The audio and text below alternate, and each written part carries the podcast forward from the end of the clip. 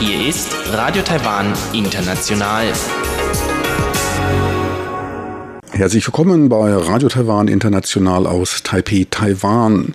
Kurz der Programmüberblick über unser Programm vom ersten Weihnachtstag 2019. Zuerst die Nachrichten des Tages, danach folgt das Kulturpanorama. Dort wird Ihnen ein neuer, von einer Taiwanerin entwickelter Tanz vorgestellt. Es geht um Kontaktimprovisation. Im Wirtschaftsmagazin geht es dann um die Industrieproduktion, um Kapitalbeschaffung an den Börsen und um mögliche Implikationen eines US-China-Handelskrieges. So viel für den ersten Überblick und nun zu den Nachrichten. Hier ist Radio Taiwan International mit den Tagesnachrichten vom 25. Dezember 2019 die Schlagzeilen. Meinungskontroverse über Anti-Infiltrationsgesetz. Zweite TV-Präsentationsrunde der Präsidentschaftskandidaten. Und die Stadtregierung Taichung entzieht Betriebslizenzen für zwei Kraftwerksgeneratoren. Und nun die Meldungen im Einzelnen.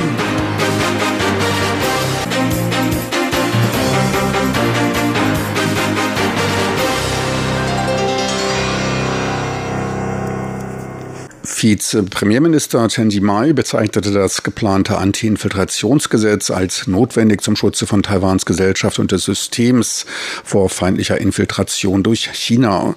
Das Gesetz helfe dabei, Schlupflöcher zu schließen und die Sicherheit Taiwans zu gewährleisten. China bedrohe Taiwan nicht nur militärisch, sondern verschaffe sich tiefen Eingang in Taiwans Gesellschaft durch Eindringung in Tempel und bestimmte Parteien. Über die Sicherheit des Landes gebe es unter allen Bürgern einen breiten Konsens, sagte Chen. Kritik wurde von verschiedenen Seiten laut. Unternehmermagnat Terry Gore kritisierte die fehlende öffentliche Diskussion bei der Durchbringung des Gesetzesvorschlages. Kritische Stimmen würden dabei völlig übergangen. Im Falle einer Einführung des Gesetzes kündigte er Proteste an. Ex-Präsident und KMT-Mitglied Ma Ying-jeou bezeichnete das Gesetz als böswillig und als eine Rückkehr in die Zeit des Kriegsrechts, da es zu willkürlich anwendbar sei. Er bezeichnete es als Gefahr für die Freiheit und Rechtsstaatlichkeit. Präsidentschaftskandidat James Sung von der PFP-Partei bemängelte eine Verletzung der Verfahrensgerechtigkeit angesichts der für den 31. Dezember kurzfristig im Parlament angesetzten dritten Lesung und zog Parallelen zur McCarthy-Ära in den USA. Präsidentin Tsai rief die Kritiker zu mehr spezifischen, konkreteren Vorschlägen bei der Benennung von Schwachpunkten anstatt hohler Phrasen auf. Sie verwies auf andere Länder, einschließlich Australien, die ebenfalls an Anti-Infiltrationsgesetzen arbeiteten und verwarf die Kritik am Aufbau eines Unterdrückungsapparates. In der zweiten TV-Präsentationsrunde der Präsidentschaftskandidaten erläuterte Präsidentin Tsai Ing-wen ihre Politik der Energiewende. Bis 2025 sollen durch grüne Energien 30.000 Arbeitsplätze und Geschäftschancen in Höhe von mehreren Billionen Taiwan-Dollar entstehen. Eine Billion Taiwan-Dollar entsprechen etwa 30 Milliarden Euro. Eine Erhöhung der Strompreise um 50 Prozent bezeichnete sie als Gerücht. Die für den Ausbau der Offshore-Windenergie veranschlagten zwei Billionen Taiwan-Dollar seien keine Regierungsausgaben, sondern Investitionen des privaten Sektors in grüne Energie, sagte Tsai. Taiwan soll dabei zu einer Plattform für die Entwicklung grüner Energien in Asien werden. Sie kritisierte dabei die von ihrem KMT-Konkurrenten Hangoryu angekündigte Weiternutzung der Atomenergie bis 2035. Es fehle an Lagerstätten für Brennstäbe. Eine Fertigstellung des eingemotteten AKWs Nummer 4 bezeichnete sie als Spiel mit dem Leben. Die von der KMT geführte Stadtregierung von Taichung entzog dem in Staatsbesitz befindlichen Stromversorger Taipower die Betriebslizenz für zwei der fünf Generatoren des Kohlekraftwerkes in Taichung. Gleichzeitig wurde eine Geldstrafe in Höhe von 300.000 US-Dollar wegen Überschreitens der legal zulässigen Kohlemenge verhängt. Taichungs Bürgermeisterin Lu Xiu-yen bemängelte die ungenügenden Anstrengungen von Taipower zur Reduzierung der Emissionen. Taipower sieht wiederum einen Verstoß gegen das Verfahrens- und Umweltverschmutzungskontrollgesetz als auch bei der Zulassungsvergabe von stationären Kraftwerken. Das Unternehmen schließe eine Klage auf Schadenskompensation gegen die Stadtregierung nicht aus, teilte der Vorsitzende von Taipower, Yang Wei Fu mit. Man werde sich aber an die Anweisungen halten. Eine Gefahr für die Stromversorgung bestehe nicht. Unter der DPP-Regierung wurde Taipower 2017 zu einer schrittweisen Reduktion des Kohleverbrauchs von 21 Millionen Tonnen auf 13 Millionen Tonnen bis Ende 2019 verpflichtet. Grund war die starke Umweltbelastung. Nach den Lokalwahlen Ende 2018 kam es zum Regierungswechsel. Die neue von der KMT gestellte Lokalregierung kündigte vertragliche Änderungen an. Im Oktober wurde Taipower zu einer Reduzierung des Kohleverbrauchs auf 11 Millionen Tonnen und zu emissionssenkenden Maßnahmen aufgefordert. Kabinettsprecherin Kolas Yodaka warf Taichungs Bürgermeisterin Lu politisches Taktieren vor den Wahlen vor. Sie kritisierte die Unterbrechung des bisher erfolgreich laufenden Prozesses der schrittweisen Verbesserung der Luftqualität und Energiesicherheit. Umweltschutz und Energiesicherheit erfordere die Zusammenarbeit der Lokal- und Zentralregierung. Taipeis Bürgermeister Kerwinge gab an, lieber konkret an Inhalten und Projekten der Stadt Taipei zu arbeiten, als seine Zeit damit zu verbringen, sich in der Öffentlichkeit schön darzustellen und Werbung für sich zu machen. Bürgermeister Kerr machte sie diese Aussage auf einer Pressekonferenz zum fünften Jahrestag seiner Amtszeit. Medienvertretern befragten ihn nach dem schlechten Abschneiden in einer Umfrage.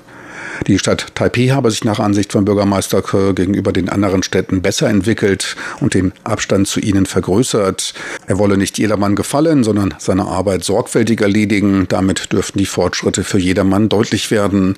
Angesichts der zahlreichen anstehenden Bauprojekte der Stadt, die ohne ihn zum Stillstand kommen würden, habe er sich zu einem Verzicht auf die Präsidentschaftskandidatur entschlossen.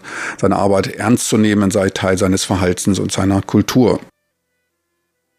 Ab dem 1. Januar wird der monatliche Mindestlohn auf 23.800 Taiwan-Dollar, circa 710 Euro steigen. Für Teilzeitkräfte steigt der Stundenlohn auf 158 Taiwan-Dollar, dies sind circa 4,70 Euro. Der Monatslohn für Vollzeitkräfte steigt damit um gut drei Prozent. Der Stundenlohn für Teilzeitkräfte wird um 5,3 Prozent angehoben. Etwa 1,8 Millionen Vollzeitkräfte und 483.000 Teilzeitkräfte werden von dem neuen Lohnniveau profitieren. Laut den Statistiken des Arbeitsministeriums sind circa 1,4 Millionen Einheimische als Vollzeitkräfte Empfänger des Mindestlohnes. Dies entspricht etwa jeder achten inländischen Arbeitskraft. Die restlichen 465.000 Mindestlöhner sind ausländische Migrationsarbeiter. Die Beiträge und Einstufungen bei der Arbeits- und Altersversicherung werden ebenfalls an das neue Lohnniveau angepasst. Damit stieg der monatliche Mindestlohn in den vier Jahren unter der DPP-Regierung um knapp 3.800 Taiwan-Dollar. Dies entspricht einem Anstieg von knapp 19 Prozent. Der Stundenlohn für Teilzeitbeschäftigte wurde in dem Zeitraum um 31,7 Prozent angehoben.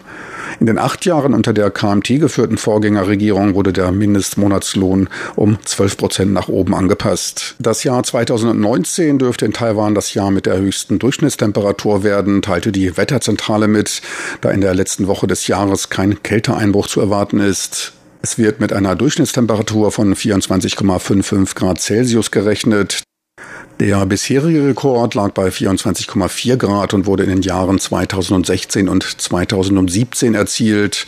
Möglich wurde der Rekord im Gegensatz zum Jahr 2016 durch relativ ausgeglichene Jahreszeiten.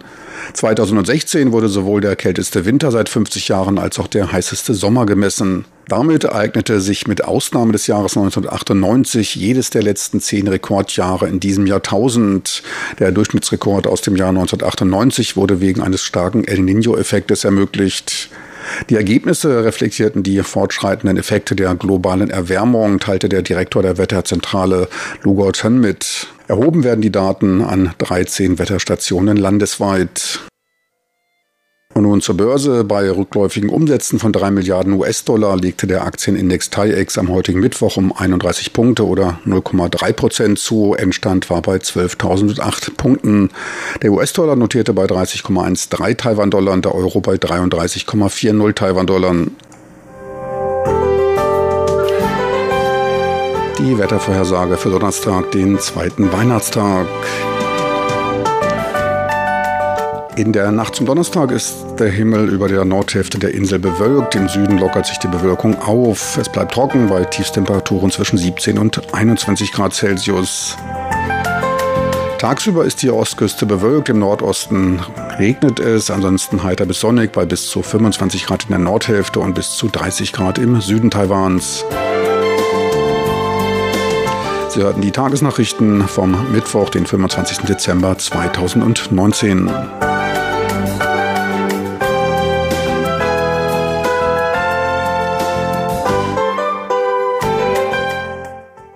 Wir kommen jetzt zum Kulturpanorama mit Karina Rother. Sie stellt Ihnen den Tanz Kontaktimprovisation vor. Kulturpanorama auf RTI. In der heutigen Sendung sprechen wir mit Su Xia-Yi aus Taipei. Die ausgebildete Sängerin unterrichtet und praktiziert einen Tanz namens Kontaktimprovisation in Taiwan. Was das ist, erfahren wir gleich im Interview. Zudem gibt sie bewegungstherapeutische Workshops und Kurse für persönliches Wachstum und ganzheitliche Selbstwahrnehmung. Viele ihrer Methoden und Anregungen kommen dabei von Reisen in Europa. Su Xiayi beschreibt das so. 呃学校之外的这种进修，对我来说，Für mich war es immer wichtig, mich auch außerhalb der Schule und der Universität weiterzuentwickeln. Eine andere Komponente war das Reisen. Schon als Kind mochte ich es sehr, andere Länder zu besuchen. Ich mag es sehr, in einem Land zwei, drei Monate zu wohnen, also zu reisen, indem man an einem fremden Ort wohnt. Und diese beiden Aspekte sind immer wichtiger geworden und schließlich zu einem einzigen verschmolzen. Ich habe angefangen, auf meinen Reisen viele Kurse zu besuchen. Schließlich wurde daraus meine Art der persönlichen Weiterbildung durch Reisen.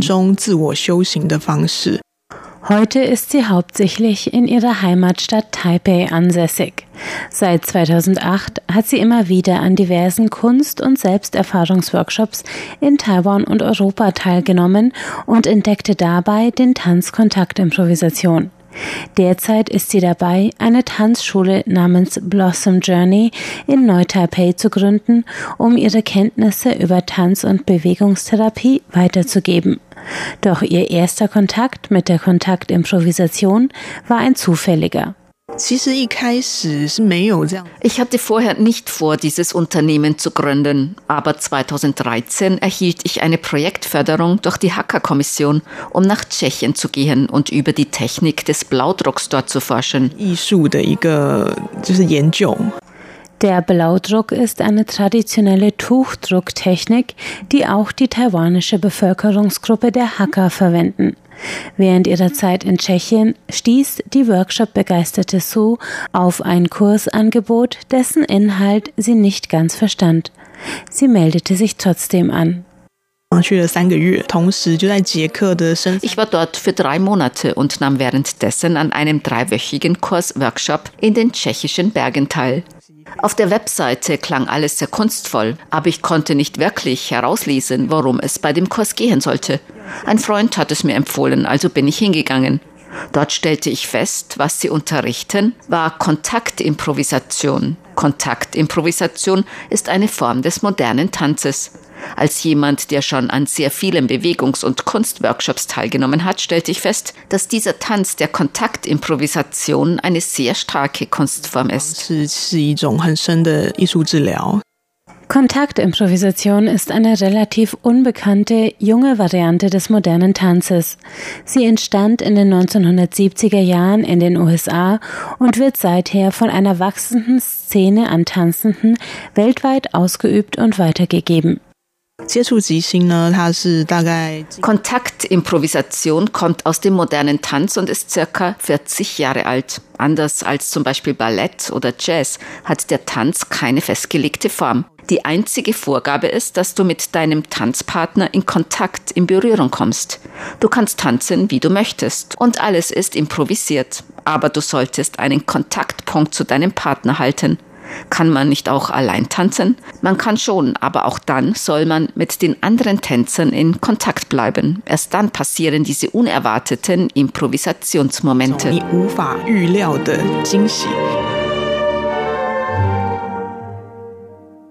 Die Kontaktimprovisation nutzt sowohl Bewegungstechniken des modernen Tanzes als auch der Kampfkunst. Die Tanzenden nutzen alle Ebenen des Raumes, rollen gemeinsam auf dem Boden oder sie verwenden den sitzenden oder knienden Tanzpartner als Auflage für ihren Körper tanzen im Stehen und Gehen und fortgeschrittene Tänzer improvisieren sogar gemeinsame Sprünge oder Hebefiguren, alles unter der Vorgabe, den Berührungspunkt, egal ob großflächig oder ganz klein, dabei gar nicht oder höchstens kurz aufzugeben. Es entstehen oft langsame, fließende Bewegungen, die zwei oder mehr Körper umfassen. Die Vorgaben führen dabei oft zu einem engen, großflächigen Körperkontakt, was für Außenstehende manchmal befremdlich wirkt. Su Xiai sagt, für sie liege die transformative Kraft des Tanzes in diesem Element der Berührung. Die Leute sagen, Asiaten haben mehr Angst vor Berührung. Vielleicht, weil es in den europäischen Kulturen zum Beispiel leichte Küsse auf die Wange gibt. Aber vor wirklich tiefer Berührung haben alle Menschen gleichermaßen große Angst, aber gleichzeitig auch große Sehnsucht danach. Deswegen bringt dieser Tanz viele tiefe Gefühle hervor, wenn du ihn tanzt. Die Kontaktimprovisation ist nicht vorrangig auf die Aufführung ausgelegt. Vielmehr treffen sich Tänzer in Gruppen zu spontanen Tanzveranstaltungen, sogenannten Jams, um den Tanz gemeinsam zu erleben. Für Su Xiai geht es dabei vor allem um die intensive Selbsterfahrung. Du denkst vielleicht, dass Tanzen nur bedeutet, den Körper nach rechts und links zu wiegen. Das ist dann Tanzen. Aber die Kontaktimprovisation durchbricht diese Vorstellung. Du musst erstmal der Bewegungen bewusst werden, die du ständig wiederholst. Und dann deiner Art, mit Menschen zu interagieren. Wenn du allein Improvisation tanzt, dann hast du im Kopf vielleicht schon eine Idee, wohin es gehen soll aber sobald du zu zweit improvisierst, dann ergeben sich viele unerwartete Positionen. Das ist die Essenz der Kontaktimprovisation. Für mich passiert dabei eine Art Vertauschen der Rollen von Kopf und Körper. Sie betont die befreiende Qualität des Tanzes, der durch seine Ausrichtung auf Kommunikation und Kontakt die Möglichkeit einer intensiven Begegnung mit eigenen körperlichen Mustern bietet. Wir haben alle einen Körper, aber wir sind es gewohnt, bestimmte Aspekte unseres Körpers zu verbergen oder zu unterdrücken. Aber Bewegung ist dazu gut, die unterdrückten Seiten wieder in Fluss zu bringen. Und dazu kommt die Bewegung mit dem Tanzpartner. Dabei brechen oft zusätzlich noch viele Dinge aus dem Inneren hervor. In meinen Artikeln schreibe ich immer davon, bei Kontaktimprovisation passiert immer das Unerwartete.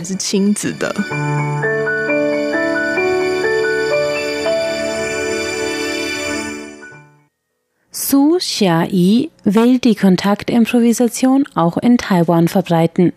Es gibt bereits eine kleine Szene moderner Tänzer, Yoga-Praktizierender und anderer Tanzbegeisterter, die sich alle paar Wochen in Taipei zu Jam-Sessions trifft. Auch zwei jährliche Festivals werden von den taiwanischen Contactern organisiert. Su Xiai will mit ihrem Unternehmen Journey Blossoms auch Kindern und Familien die Kontaktimprovisation näher bringen. In Taiwan ist sie die einzige ausgebildete Lehrerin für die Methode. Sie sagt, wenn Kinder mit ihren Eltern tanzen, auf ihnen herumklettern oder gemeinsame akrobatische Figuren entwickeln, dann schult das ein ganzheitliches Bewusstsein der Kinder für sich selbst und ihren Körper, wie es keine distanzorientierte Spielweise leisten kann. In Holland habe ich einen Kurs besucht, der hieß Kontaktimprovisation in der Familie. Es ging dabei darum, was passiert, wenn Eltern ihren ganzen Körper einsetzen, wenn sie mit Kindern spielen. Kinder können oft laut werden und auf viele Arten etwas einfordern. In dem Kurs ging es darum, dass sie oftmals einfach eine möglichst umfassende Begleitung wollen. Wenn du mit ihnen mit Spielzeug oder ähnlichem spielst, dann bringt das nicht dieselben schnellen Ergebnisse, wie wenn du mit ganzem Körpereinsatz spielst. Denn wenn sie mit Körpern in Berührung kommen, erhalten die Kinder ganz viele Informationen. Es ist ja so, dass Babys sterben, wenn sie nicht berührt werden. Es ist beeindruckend, wie viele Informationen für Körper und Geist wir über Berührungen erhalten. 碰触给予的身心讯息是非常非常强大的。 Berührung. Das ist das zentrale Stichwort der Kontaktimprovisation. Ein Tanz fern von ästhetischen Ansprüchen und ganz nah am menschlichen Körper, dem eigenen wie dem anderer. Vorgestellt wurde die Kontaktimprovisation im Gespräch mit Su Xiai, die mit ihrem Unternehmen Blossoms Journey Kurse in diesem Feld in Taipei anbietet.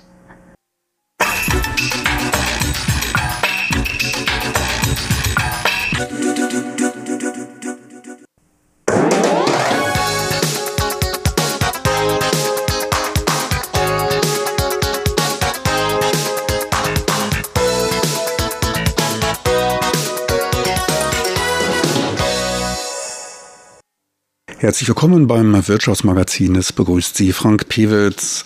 Themen heute sind die Industrieproduktion. Ferner geht es um die Kapitalfinanzierung via Börsenneuzugängen, den sogenannten IPOs. Und wir werfen einen Blick auf die Implikationen des US-China-Handelskrieges. Zuerst aber schauen wir auf den Status quo der Industrieproduktion.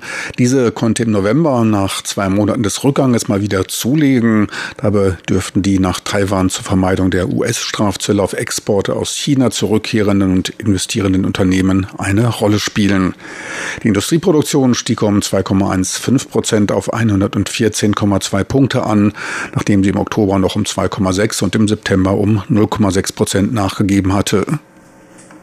Im produzierenden Gewerbe, auf das mehr als 90 Prozent der Landesproduktionen fallen, gab es einen Anstieg der Aktivitäten um 2,3 Prozent auf 115,7 Punkte. Im Vergleich zum Vormonat stieg der Index der Industrieproduktion um gut ein Drittel Prozent, wobei das produzierende Gewerbe sogar fast um ein Prozent zulegte. Das Produktionsniveau im Bereich Elektrokomponenten lag um 9,2 Prozent über dem des November des Vorjahres bei 129,7 Punkten. Der Sektor profitierte dabei insbesondere vom Halbleiterbereich, der um gut 14 Prozent mehr als im Vorjahr produzierte und auf knapp 145 Punkte stieg. Vergleichsbasis ist jeweils das Jahr 2016. Damals stand der Index bei 100 Punkten. Taiwans Flachbildschirmhersteller bekamen weiterhin das Überangebot aus China zu spüren. Deren Produktion gab um 9,8 Prozent nach. Im Bereich Computer- und Peripheriegeräte als auch der Optoelektronik stieg die Produktion um 29 Prozent und wuchs damit im 14. Monat in Folge zweistellig. Angesichts der nach Taiwan zurückkehrenden Unternehmen rechnet das Wirtschaftsministerium mit einem weiteren Anziehen der Produktion, vorrangig getragen vom Elektroniksektor. Unternehmen der alten Industrien sind stärker von den mit zunehmenden Spannungen auf dem Weltmarkt einhergehenden Preisschwankungen betroffen, auf die sie kaum Einfluss haben der bei Börsenneuzugängen an sogenannten IPOs, Initial Public Offerings an Taiwans Hauptbörse und an den OTC-Schaltern erzielte Kapitalwert stieg in diesem Jahr um über 19 Prozent auf 928 Millionen US-Dollar an. Dies ist der zweithöchste Wert in den letzten fünf Jahren und auf einen boomenden Aktienmarkt zurückzuführen, so der Finanzdienstleister Deloitte. Die Anzahl von Börsengängen reduzierte sich im laufenden Jahr um über 40 Prozent auf 35. Unterstützt wurde die gute Entwicklung durch einen sich stark entwickelnden Aktienmarkt, wobei der gewichtete TAIEX-Index die 12.000 Punkte Marke durchbrach und fast sein 30-Jahres-Hoch erreichte. Weniger Börsengänge bei steigender Kapitalbeschaffung ließen den Durchschnittswert der Börsengänge auf etwa 800 Millionen Taiwan-Dollar ansteigen. Damit wurde mehr als doppelt so viel an Geldern eingebracht wie im Jahr zuvor. Ganz so gleichmäßig fiel die Kapitalbeschaffung in der Praxis natürlich nicht aus. Fast ein Drittel der an der Börse aufgebrachten 28 Milliarden Taiwan-Dollar, circa 9,2 Milliarden Taiwan-Dollar, fielen auf den Autofinanzierer Hotai Finance, eine Tochterfirma von Taiwans größtem Autoverkäufer der Firma Hotai Motors. Wer beim Börsengang Papiere von Hotai Finance ergatterte, der war sofort um 85 Prozent reicher.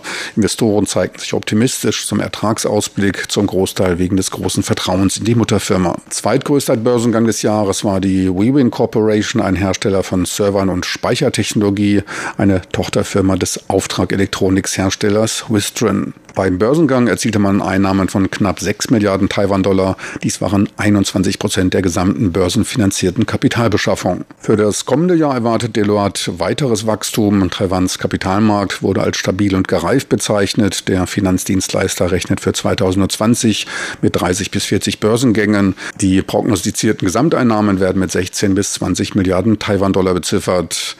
Auch die allgemeine Entwicklung des Aktienmarktes in Taiwan schätzt man positiv ein.